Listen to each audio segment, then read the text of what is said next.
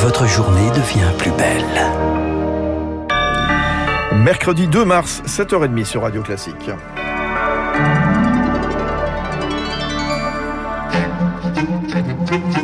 La matinale de Radio Classique avec Fabrice Lundy. Et le journal de 7h30 préparé et présenté par Léa Boutin-Rivière. Léa, malgré les coups de plus en plus forts de l'armée au septième matin de l'offensive russe, Kiev tient toujours. Et les bombes tombent et Kiev se relève. Hier, l'armée russe a frappé la tour de la télévision nationale. Cinq personnes sont mortes. Les programmes ont été euh, momentanément interrompus. En revanche, le convoi militaire russe, 60 km de long, reste toujours bloqué aux abords de l'aéroport à 25 km environ de la capitale. Mais la perspective d'un assaut majeur se précise, même si la prise de la ville pourrait durer des mois, d'après Guillaume Fard, professeur affilié à l'école d'affaires publiques de Sciences Po.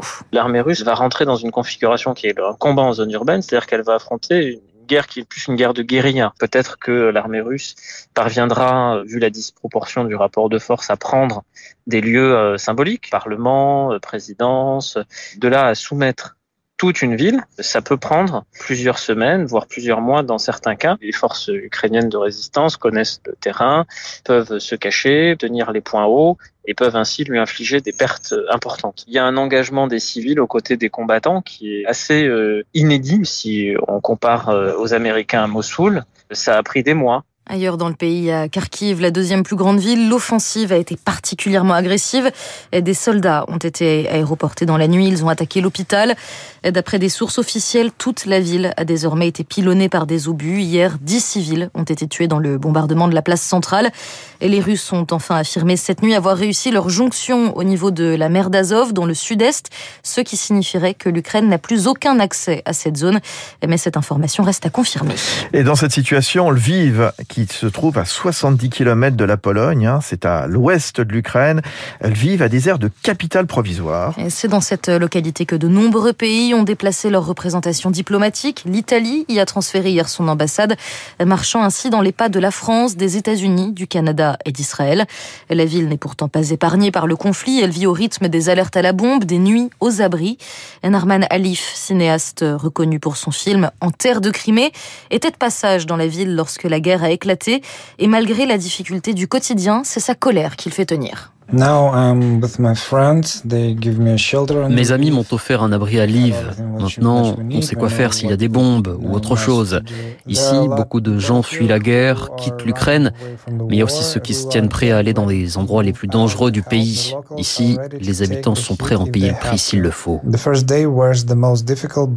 Les premiers jours étaient les plus durs, mais maintenant les gens s'adaptent, trouvent des façons d'aider leur pays. Moi, je ne m'enfuirai pas. Je vais retourner à Kiev si possible et je vais prêter mon aide. On tuera tous ceux qui veulent nous voler notre terre. Témoignage recueilli par Lauriane Tout le monde. 670 000 réfugiés, 1 million de déplacés, l'exode massif se poursuit. Le Haut Commissariat aux réfugiés de l'ONU parle d'une hausse exponentielle. Et pour ceux qui ont réussi à fuir ou qui ont échappé au combat, reste une préoccupation, sauver les autres, ceux qui n'ont pas eu la même chance. Émilie Vallès, c'est ce qu'essaie de faire ce chef d'une petite entreprise installée à Kiev. Bertrand Barry est avocat associé au cabinet Janté, installé à Kiev depuis 14 ans. Lui était en France au moment du déclenchement du conflit, mais sur place, il a 15 salariés ukrainiens. On a tout arrêté. J'ai tout laissé en Ukraine. On a toute notre activité, nos locaux. On ne sait pas en effet comment on va récupérer ça. Mais aujourd'hui, la préoccupation des gens n'est plus le travail. L'immense préoccupation de tout le monde est de sauver sa vie et celle de nos salariés. J'ai la chance d'avoir une petite équipe, de savoir qu'ils sont tous sains et saufs. On communique avec eux, mais ça paraît bien futile par rapport à la réalité de la situation et du danger auquel ils sont confrontés on sent impuissant. Et en ce début de mois, l'autre préoccupation de cet entrepreneur, c'est de payer ses collaborateurs qui ont absolument besoin d'argent. Vous imaginez bien la difficulté que cela peut représenter aujourd'hui. Il faut avoir encore la personne ou le système en place pour pouvoir procéder au virement. Ensuite, la difficulté, c'est que les distributeurs ne sont en grande majorité plus approvisionnés. Et puis, en tant que président de la Chambre de commerce franco-ukrainienne, Bertrand Barrier tente d'évacuer par voiture les derniers Français. J'organise avec d'autres Français aujourd'hui, autant qu'on peut, un convoi de départ de Kiev vers la Moldavie. Vous imaginez la tension sous laquelle je suis, l'angoisse. Mon cœur est avec eux et je ne peux que prier que tout se passe bien. Car là encore, rien n'est simple. Il leur faudra 11 heures de route minimum pour atteindre la frontière moldave. Et au-delà de ces dizaines de petites entreprises, il y a aussi ces grosses sociétés françaises implantées en Russie, la Société Générale, Lactalis, Auchan ou encore Total Energy est déjà en difficulté. Ces entreprises craignent des contre-sanctions de la part de Vladimir Poutine. Contrairement à certains concurrents britanniques et norvégiens, le géant pétrolier n'a pas pris de décision radicale. Il a simplement consenti à stopper les flux de capitaux vers des projets en Russie. Alors comment expliquer cette timidité? Élément de réponse avec Azaïs Perronin. Total Energy est actionnaire du groupe producteur de gaz naturel russe Novatec à hauteur de 19,4%, un investissement considérable selon Patrice Geoffron, professeur d'économie à Paris Dauphine. Les projets en question ont fait l'objet euh, d'investissements euh, qui se chiffrent en milliards d'euros et qui sont euh, destinés à être rentabilisés également sur une période assez longue, donc qui rend la capacité de Total à sortir de Novatec assez délicate dans l'état actuel des choses. Un désengagement d'autant plus difficile que l'entreprise française comptait sur la Russie pour opérer un virage stratégique. Il y a un enjeu pour Total autour de sa volonté d'être de plus en plus un grand opérateur gazier et non pas un opérateur euh, pétrolier euh, centralement comme c'était le cas par le passé. A la capacité à accéder à du gaz russe et à se le garantir est, est clé dans cette stratégie de Total. Et si l'entreprise reste privée, l'État français compte bien s'en mêler et lui mettre la pression pour qu'elle se retire de ses projets. Dans un contexte qui pourrait correspondre à une économie de guerre, même si la participation directe de l'État dans le capital euh, de Total est désormais euh, tout à fait marginal. L'influence peut se faire par d'autres canaux. Parmi ces canaux, le spécialiste évoque la possibilité pour l'État de jouer sur la taxation des produits pétroliers. Voilà l'explication de Azaïs Perronin. La communauté internationale, elle se montre euh, moins timorée avec ses mots forts la nuit dernière, ceux de Joe Biden lors de son discours sur l'état de l'Union devant le Congrès. Et le président américain a fustigé le dictateur Vladimir Poutine, plus isolé que jamais. Et les membres du Congrès se sont ensuite tous levé en soutien aux Ukrainiens et ces condamnations devraient être répétées aujourd'hui. L'Assemblée générale de l'ONU est appelée à voter un projet de résolution pour demander un retrait immédiat des troupes russes. Un autre document que l'ONU doit étudier aujourd'hui et c'est sur un tout autre sujet, c'est ce texte pour lutter contre l'épidémie de pollution plastique. Il s'agit de mettre sur pied un comité intergouvernemental qui élaborera un traité contraignant d'ici 2024. Léa, plus que 39 jours avant la présidentielle ici en France. Et pour les candidats, la fenêtre de tir se réduit pour obtenir le sésame des 500 parrainages.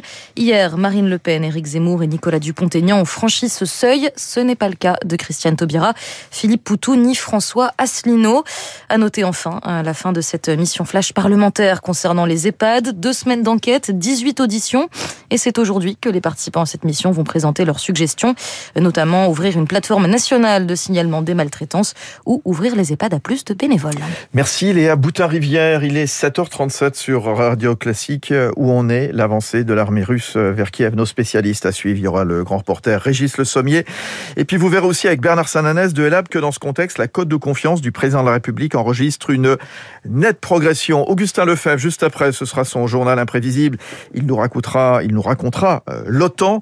Et puis alors que la guerre s'intensifie en Ukraine, Total Energy annonce qu'il maintient ses activités en Russie. Ce sera le décryptage de Pierrick Fay. On célèbre aujourd'hui l'anniversaire de la naissance de Bedrich Smetana, célèbre compositeur tchèque né le 2 mars 1824. Je vous propose d'écouter un extrait de la Moldao, un poème symphonique de 1874.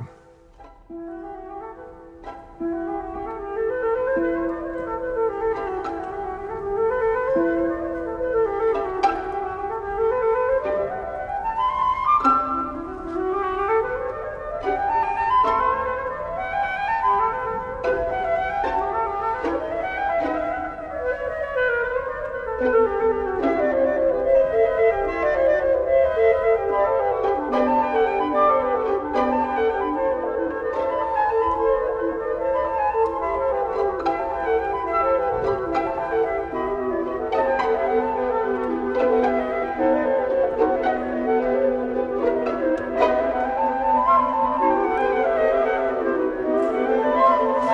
Bedrich Smetana, né le 2 mars 1824, un extrait de la Moldao. Il est bientôt 8h20 sur Radio Classique. Très bonne matinée.